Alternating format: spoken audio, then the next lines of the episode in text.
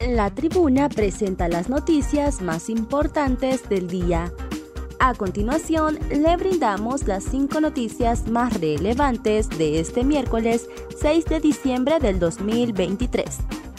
Se materializa unión aduanera entre Honduras y El Salvador como un hito histórico y, afianzado los, y afianzando los lazos de hermandad y cooperación entre las repúblicas de Honduras y El Salvador, este día se concreta el proceso de unión aduanera entre ambas naciones con la habilitación y puesta en marcha del puesto fronterizo integrado El Amatillo, que funcionará en jurisdicción salvadoreña en el marco del proceso de integración profunda para el libre tránsito de mercancías y personas naturales entre las repúblicas de Guatemala, Honduras y El Salvador. Edgardo Barahona dijo, no se encontraron impactos en vehículos de viceministra de Seguridad.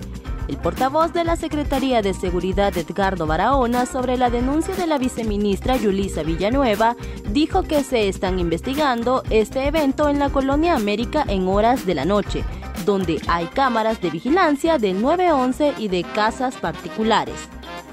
Según Barahona, el lugar donde supuestamente Villanueva sufrió el atentado es una zona comercial, zona donde hay cámaras de vigilancia por lo que se ha coordinado con el Sistema Nacional de Emergencias el acceso a las mismas que se encuentren en esa zona. Así se verificará que los empleados en, en teletrabajo no circulen en horas no autorizadas. La subsecretaria del despacho presidencial, Desiree Flores Dubón, informó que mediante la placa y un chip de identificación, las cámaras del 911 verificarán que los empleados públicos en teletrabajo no circulen en horas no autorizadas.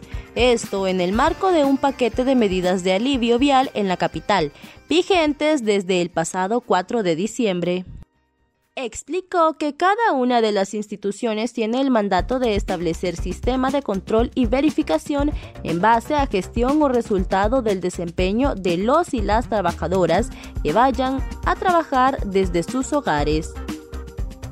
Asimismo, explicó que cada una de las instituciones está implementando mecanismos de control para verificar que durante la jornada laboral los vehículos no anden circulando, ya que el objetivo principal de la medida es sacar de circulación una cantidad de automóviles para evitar el colapso vial en la capital. En, otras noticias, capta un momento en que un policía evita que una hondureña se lance de un puente. Las cámaras del sistema de emergencias 911 captan el momento en que elementos de la Policía Nacional se percataron de una joven que intentaba lanzarse de un puente en Tegucigalpa, capital de Honduras. El video fue compartido por el Departamento de Telecomunicaciones del 911 a través de redes sociales. En el clip se muestra el momento exacto en el que la joven llega al puente ubicado en el Boulevard Morazán de Tegucigalpa. Marco Eliud Girón al Partido Nacional dice, si no participan en elección del Tribunal Superior de Cuentas, les vamos a meter otro gol. diputado del Partido Libertad y Refundación Libre, Marco Eliud Girón, advirtió este miércoles al Partido Nacional que, si no participan en la elección de los nuevos magistrados del Tribunal Superior de Cuentas, les van a meter otro gol. A su criterio, este proceso dependerá de la actuación del Partido Nacional y Partido Liberal, porque el jueves vence el periodo de los actuales magistrados del Tribunal Superior de Cuentas y el Congreso Nacional está en la obligación de elegir a sus sustitutos. Estas fueron las cinco noticias más importantes del día.